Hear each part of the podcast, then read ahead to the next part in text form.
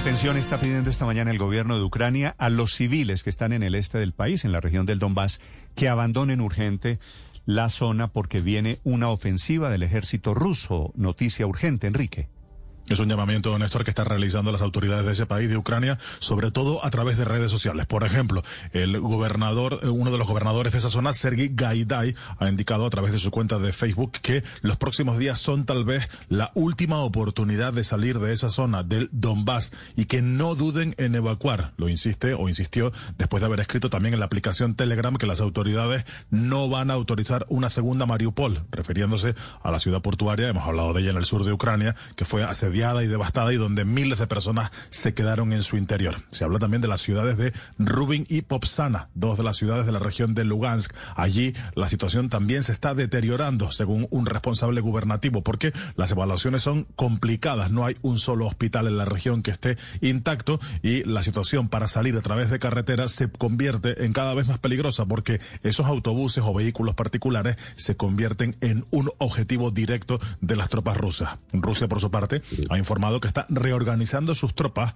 para concentrar sus esfuerzos en lo que denomina la liberación del Donbass. Esa región de la que tanto hablamos se encuentra, como decimos, en el este de Ucrania. Allí, separatistas prorrusos se enfrentan a las fuerzas militares dirigidas por Kiev desde el año 2014. Y lo que intenta Rusia es conectar por tierra esa región, el Donbass, con la península de Crimea, que también fue ocupada por la fuerza por el gobierno de Moscú. Por último, se acaba de pronunciar la Organización Mundial de la Salud. Acaba de pedir acceso humanitario al puerto de Mariupol, porque dice que la situación allí es catastrófica. Aunque se ha conseguido entregar algo de material, no es suficiente para poder atajar la gravísima situación de salud que se vive en esa ciudad. De sus 400.000 habitantes antes de la invasión, quedan apenas 100.000 y llegan semanas sin ningún tipo de suministros. Por ejemplo, en esa ciudad no hay agua ni suministro eléctrico desde el inicio de esta guerra, hace ya 43 días, Néstor. Acaba de aparecer, Enrique, gracias, acaba de aparecer la gran evidencia, la gran prueba de la responsabilidad rusa en la masacre de Bucha. Servicios de inteligencia de Alemania están entregando al Parlamento en este momento las interceptaciones de Rusia. Militares rusos hablando, detallando las matanzas como un hecho planificado que lo han negado una y otra vez y esta es la prueba de que sí son los responsables. Silvia Carrasco.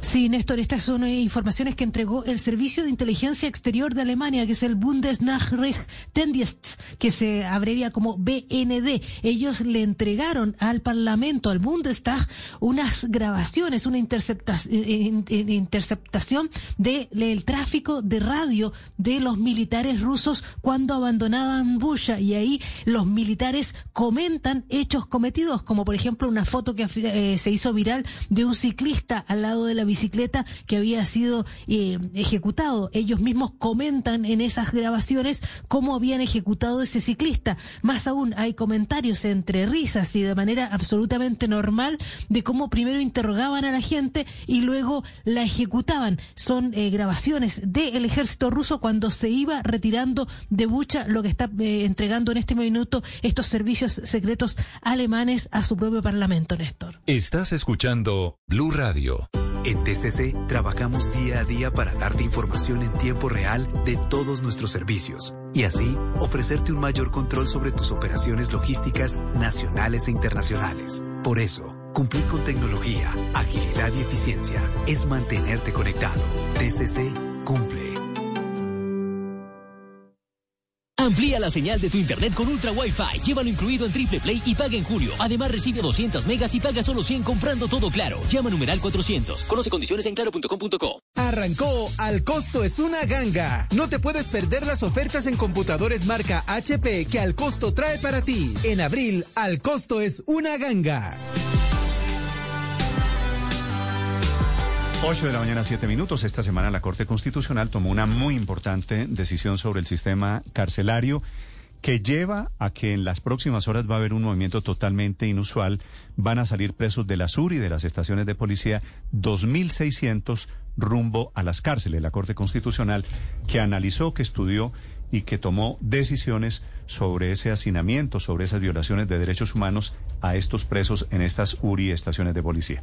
El general Tito Castellanos es el director del IMPEC, el Instituto Penitenciario en Colombia. General Castellanos, buenos días.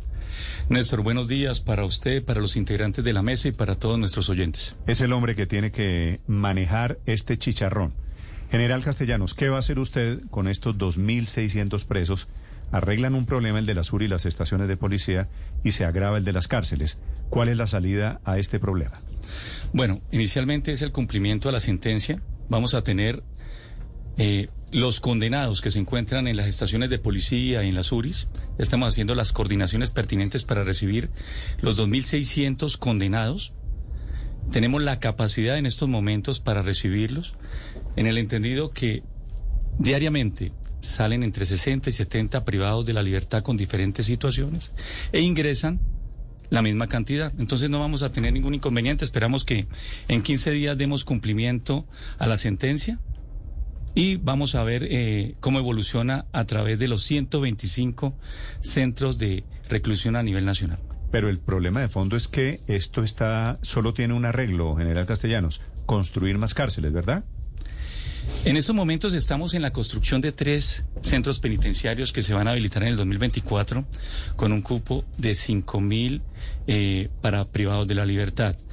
Uno en Ribacha, uno en San Ángel y uno en Pereira.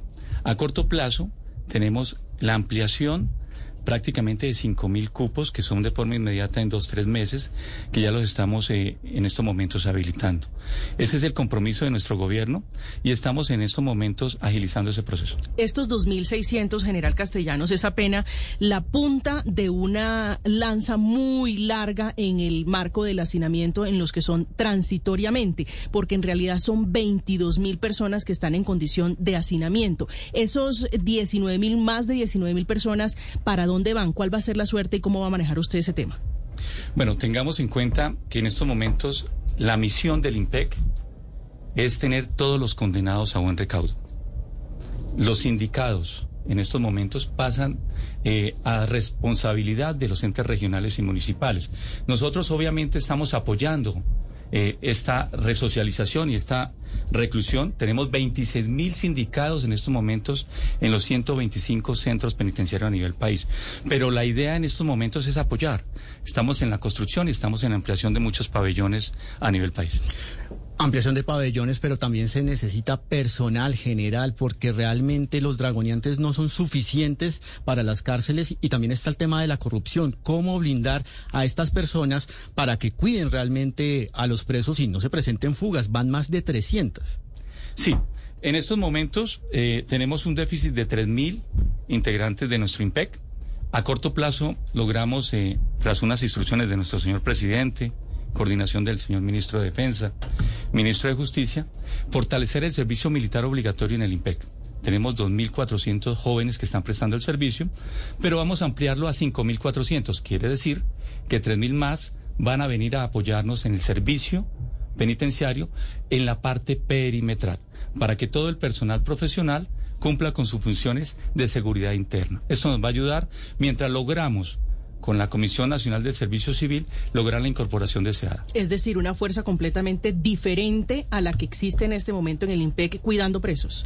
No, vamos a fortalecerla. En estos momentos el servicio militar obligatorio en el IMPEC ya viene de tiempo atrás. Tenemos 2.400. En estos momentos lo que queremos es fortalecer el servicio, aumentar la capacidad de nuestros hombres y cubrir el déficit existente actualmente. General, le faltan 3.000 hombres, pero eh, son posibles que faltan, eh, son, es posible que se quede sin 50 más por lo de Matamba. ¿Cómo van las investigaciones internas y a cuántos dragoniantes han sancionado? Bueno, las investigaciones. Matamba, es el narco que se los voló hace tres semanas. Juan Larrinson, que es el jefe de la cordillera, uno de los hombres fuerte en el departamento de Nariño. Néstor, la información es que maneja por lo menos el 10% de los cultivos ilícitos que tiene el departamento de Nariño, especialmente en, en Tumaco, allí en esa región de Bueno, ¿qué han logrado averiguar? Es la pregunta de Juan Camilo General. ¿Qué han logrado averiguar, averiguar de los cómplices de Matamba? Sí, en estos momentos eh, la Fiscalía General de la Nación lleva una investigación muy precisa y coordinada con el IMPEG y la Policía Nacional y entes internacionales. Eh, obviamente esa, esa información va en buen avance, pero la Procuraduría sancionó inicialmente de forma preventiva a 57. Esa investigación sigue en curso y nosotros de manera interna, paralelo, llevamos a los 57 dentro de las investigaciones disciplinarias. Esperamos de que eh, la celeridad de nuestra justicia funcione y podamos nosotros determinar responsables. ¿Ya le pidieron a ustedes, al gobierno, al Ministerio de Justicia, la extradición formal de estos funcionarios del IMPEC, estos dragoneantes? Es una investigación que lleva nuestra Fiscalía General de la Nación y están en estos momentos siendo vinculados. Esperamos de que los elementos materiales probatorios conducentes así lo determinen. ¿Los 55? No María Camila, perdón. ¿No tienen investigación interna? Sí, claro, tenemos disciplinaria. ¿Y no saben nada? En estos momentos va paralelo y entenderá que la práctica disciplinaria y jurídica toma sus tiempos. Por eso, pero la investigación disciplinaria a usted no le arroja ninguna luz, ningún resultado. Podría ser muy prematuro hablar en términos jurídicos en estos momentos. Estoy esperando que se cumplan los tiempos y de manera paralela con la Fiscalía y la Procuraduría estamos trabajando. Pero estamos claros, general eh, Castellanos, que hubo dinero de por medio. Es decir, Matamba no sale violando por lo menos cinco filtros de seguridad sin ningún eh, tráfico de influencia, sin ningún tráfico de dinero en la cárcel La Picota. No, obviamente las investigaciones apuntan a que sí hubo movimiento de dinero. Se habla aproximadamente de 4 a 5 millones de, de dólares. Es una de las hipótesis que se maneja. Los investigadores están recolectando toda la información y esperamos que la verdad salga a la luz y se sancionen a los responsables.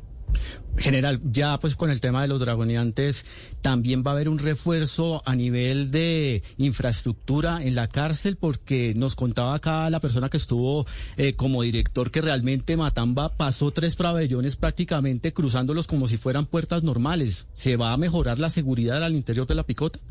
Sí, afortunadamente estamos verificando los procedimientos nosotros estamos enfocados en el fortalecimiento estructural, el tema estructural como tal. Entendamos de que 125 centros nacionales de reclusión, 110 tienen casi 40 años. Vamos a trabajar de la mano con la USPEC, que es la que maneja el presupuesto del IMPEC, para un plan de mejoramiento, un plan de mantenimiento, porque estamos viendo algunas falencias. ¿Cómo las estamos fortaleciendo? Con los procesos y procedimientos que hacen nuestros hombres y mujeres del IMPEC que están trabajando continuamente. Parte, parte del problema, general Castellanos, y yo entiendo que usted llegó y le estalló esta papa caliente, por lo menos la fuga de Matamba, incluso sin haberse posesionado, parte de la corrupción que hay, que es indiscutible en el IMPEC. ¿Cómo va a manejar usted esto, entendiendo que sigue teniendo presos? Va muy seguramente a tener al señor Otoniel y a otros presos que están en la misma condición de Matamba, es decir, pedidos en extradición. Bueno, la primera eh, medida que tomamos a corto plazo fue recoger todo el personal y todos los privados de la libertad que tienen pedido de extradición. Todos se encuentran en estos momentos en la picota, los hombres. Mm. Las mujeres están en el Buen Pastor. Mm. Hay un patio de extraditables. Sí, señor. ¿cierto? Es el patio de alta seguridad. Matamba, ¿por qué no estaba en ese patio? Anteriormente, por hacinamiento. La capacidad del del pabellón de alta seguridad no supera los 300 eh, privados de la libertad. En la actualidad tenemos 315 y estamos recepcionando 24 de las diferentes estaciones de policía. ¿Usted ha sido ingenuo, general Castellanos? No, no, no, no. Esa es la... ¿Matamba no estaba en el pabellón de extraditables por hacinamiento? Por procedimiento, por hacinamiento. Desafortunadamente, durante mi permanencia, esas medidas se corrigieron. Lo demás, pues obviamente es materia de investigación. No, por eso, es que Matamba no estaba en el pabellón de extraditables porque es que ahí comienza el plan de fuga.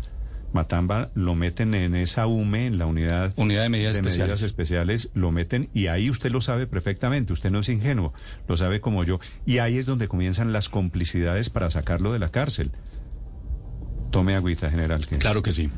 No, entiéndame lo siguiente. Cuando una persona eh, en estos momentos están llegando 24 extraditables. Tenemos un procedimiento que dura 14 días. Tienen que pasar en la unidad de medidas especiales. Es el procedimiento que estamos depurando. Las preguntas y, y, lo demás de que si estaba o no estaba en el PAS, pues obviamente es materia de investigación y los responsables tendrán que dar su declaración ante los entes de, de, control. La responsabilidad en estos momentos es que todos los extraditables deben estar en el PAS, en el patio de alta seguridad, y eso es lo que estamos haciendo desde el momento que asumí. Sí, general, ¿cómo es su relación o del IMPEC, pues, con el gobierno de Estados Unidos? Bueno, afortunadamente, antes de llegar al IMPEC teníamos nosotros eh, un trabajo articulado desde la Policía Nacional. Ya en estos momentos tenemos un trabajo priorizado hacia la picota. Ya hemos hecho medios de trabajo, se han realizado por parte de los hombres y mujeres del IMPEC, por parte de la Embajada Americana, eh, unos trabajos enfocados en tres aspectos. Primero, la transparencia. Vamos a hacer nosotros un proceso de selección de la mano de la, de, de la Embajada Americana que busque en estos momentos verificar los estudios de seguridad y confianza de cada uno de los que ingresan inicialmente al IMPEC. Segundo, sí. un proceso de poligrafía. Sí. Tercero, fortalecimiento de los grupos especiales, sobre todo cuando hacen los procedimientos de custodia, de acompañamiento a las citas médicas y demás, por parte de un grupo especial que se llama el GROPE. Segundo, una revisión más exhaustiva a los pabellones a través de un grupo especial que se llama el CRI, Comando de Reacción Inmediata, y un fortalecimiento de los pabellones de alta seguridad que vamos a empezar a fortalecer los grupos con 360 hombres que están en las escuelas en estos momentos y que van a tener un proceso de verificación por parte de los hombres y mujeres del IMPEC a través y acompañamiento de nuestra embajada americana. Le preguntaba por eso, sí. por la embajada de Estados Unidos, porque tengo entendido que ha habido regaño, reproche. Nosotros les ayudamos a, a ustedes, pero no nos dejen volar a los narcos, ¿no? Hemos estado fortaleciendo unos protocolos que en algunos momentos estaban eh, siendo obviados. Estamos retomando todos me los hace procesos. Carita, me hace carita de que sí. Como los oyentes no lo ven, yo digo, el general castellano digo yo, Estados Unidos lo regañó y él me dice que sí, ¿no? No, no, Estados Unidos es un gran amigo. me conocen a mí, conocen de la integridad de todos los pero que hay, venimos acá. Pero hay incomodidad, digamos, de Estados Unidos. No, hay recomendaciones.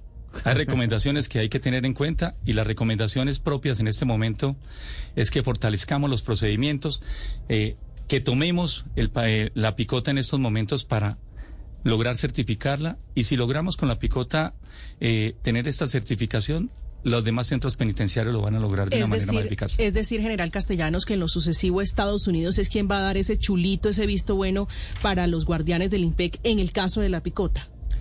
Vamos a iniciar con los de libre nombramiento y remoción, sobre todo los directores, que son los que tenemos en estos momentos para seleccionar. La idea es que reunirnos posteriormente con la Comisión Nacional del Servicio Civil, que es la que hace la incorporación mm. al IMPEC, y poder llegar a, con ellos a establecer y fortalecer los protocolos. ¿Qué, ¿Qué, va a tener que ver Estados Unidos ahí? ¿Los va a aprobar, como dice María Camila? No, nos va a apoyar nos va a certificar, vamos a estar nosotros mirando cuáles son los procedimientos Pero que ellos llevan va, a nivel va a ser el polígrafo. Nos va a certificar es quedamos sujetos a lo que diga la, la embajada. No, no, no, no. Mejor no. dicho, nos hemos portado tan mal nosotros que llegó el rector del colegio a poner un poquito de orden. No, en ningún momento. Ellos son ante todo compañeros de trabajo.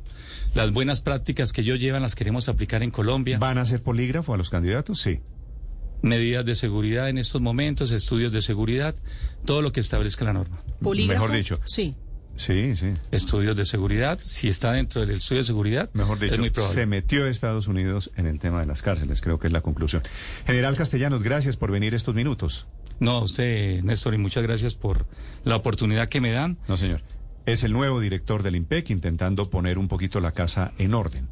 Le deseo mucha suerte, general. Muchas gracias. Néstor, déjeme hacerle una última pregunta relacionada con los presos que no han encontrado. Son más de 300. Entiendo yo, general, que hay un muerto. Eh, ¿Qué ha encontrado usted? ¿Cuántos volados hay que están en detención domiciliaria? Bueno, tenemos 74 mil personas que no tenemos en estos momentos eh, una verificación exacta. Son eh, domiciliarios. Hay 5 mil que se encuentran con medida eh, de tecnología o brazalete. Y a través de los 650 hombres y mujeres que están haciendo la revisión, hemos encontrado 362 novedades.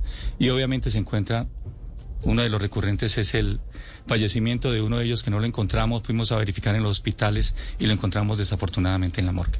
Pero estamos encontrando más, más situaciones que al finalizar el mes estaremos dando el reporte porque es un fortalecimiento y una iniciativa de los hombres y mujeres del IMPEC para mejorar los procesos y procedimientos al interior.